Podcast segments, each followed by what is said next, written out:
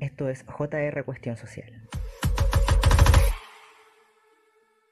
Donde todos vieron mi final, es donde mi historia comienza.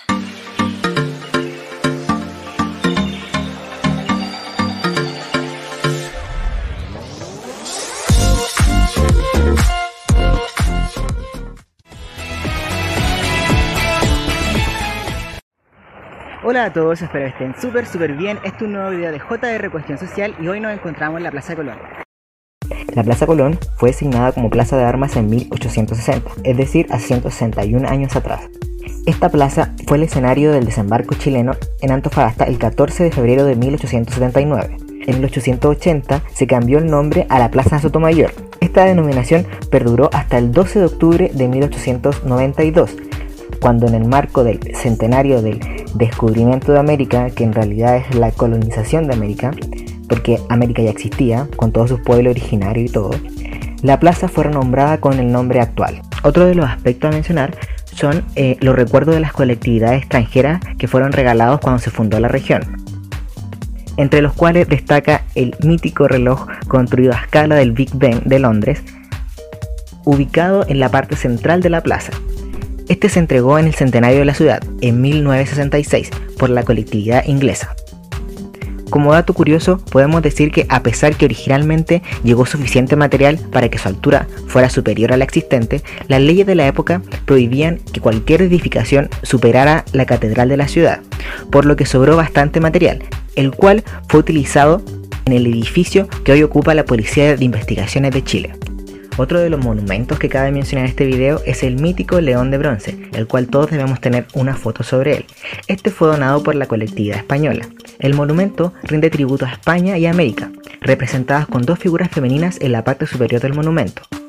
Este se completa con un cóndor que sostiene el escudo de Chile y un león que sostiene el escudo de España.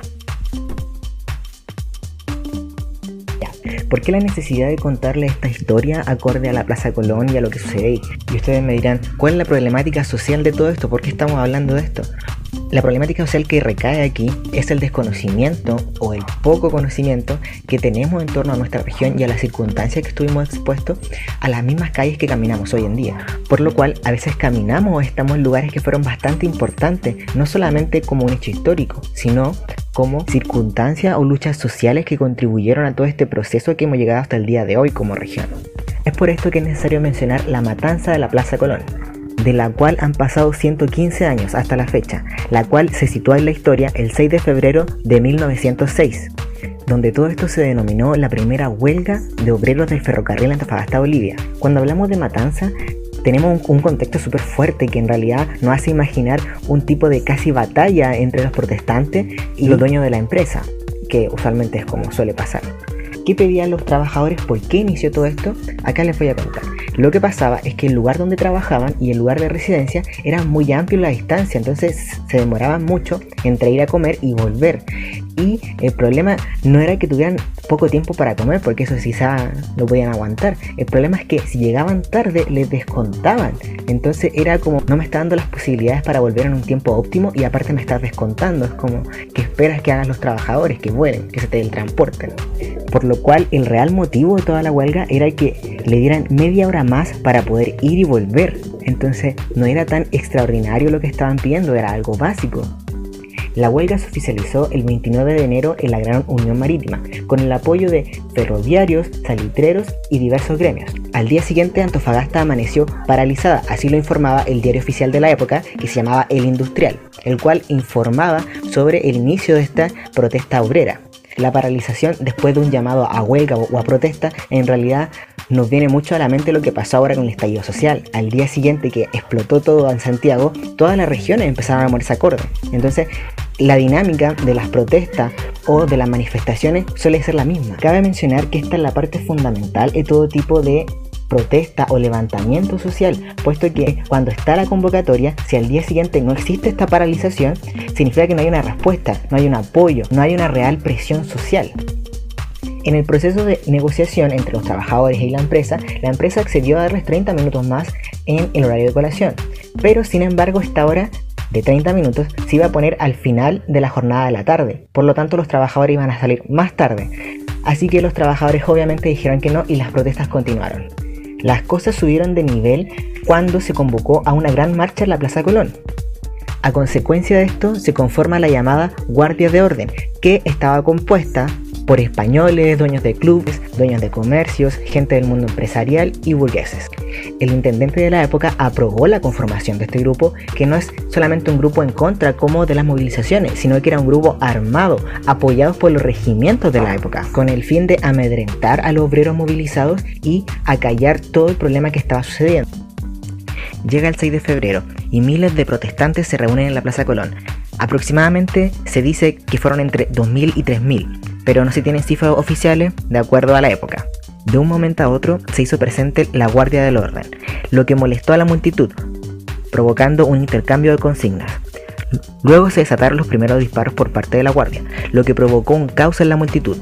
Los protestantes huyen hacia calle Washington y Balmaceda, donde los estaban esperando los efectivos de la Marina, quienes también arremeten contra los trabajadores, ocasionando una verdadera masacre. Según los registros, la matanza solo duró tres minutos, lo que fue suficiente para callar la voz de cientos de personas que solo defendían sus derechos. Hablan de 300 personas asesinadas aproximadamente. Las autoridades y la prensa de la época ocultaron el número real de víctimas y heridos. Como les contaba, esto sucedió un 6 de febrero. El día 15 los trabajadores volvieron a sus faenas sin haber conseguido absolutamente nada y luego de una matanza y un pisoteo de sus derechos como trabajadores, aparte de sangre de sus propios compañeros en su propia tierra. Esta fue una de las muchas matanzas que hubieron en Chile durante esta época, puesto que el levantamiento de los obreros en torno a los abusos laborales se hacía frecuente, los que podemos mencionar la matanza en la Escuela Santa María de Quique en 1907, la Semana Roja o Mitín de Carne en 1905 y la Huelga de Valparaíso en 1903 por lo cual no debemos olvidar todo ese tipo de historia, de memoria regional y nacional en torno a las luchas sociales, puesto que no solamente se abogaba por los derechos laborales, sino también sociales de cada ciudadano. Muchos son los mártires que hemos tenido regional y nacionalmente en torno a las luchas sociales, en torno a la exigencia de nuestros derechos. Por lo cual, cada vez que pasemos por la Plaza Colón debemos recordar que ahí cayó sangre, sangre de nuestros propios compañeros de lucha, por lo cual actuar de manera pasiva frente a abusos laborales y sociales no es una digna memoria de nuestros mártires.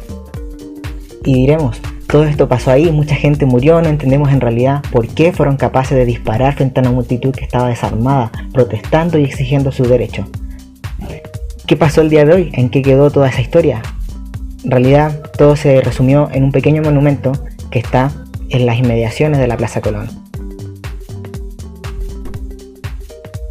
Y esto fue un nuevo video de JR Cuestión Social. Hasta luego.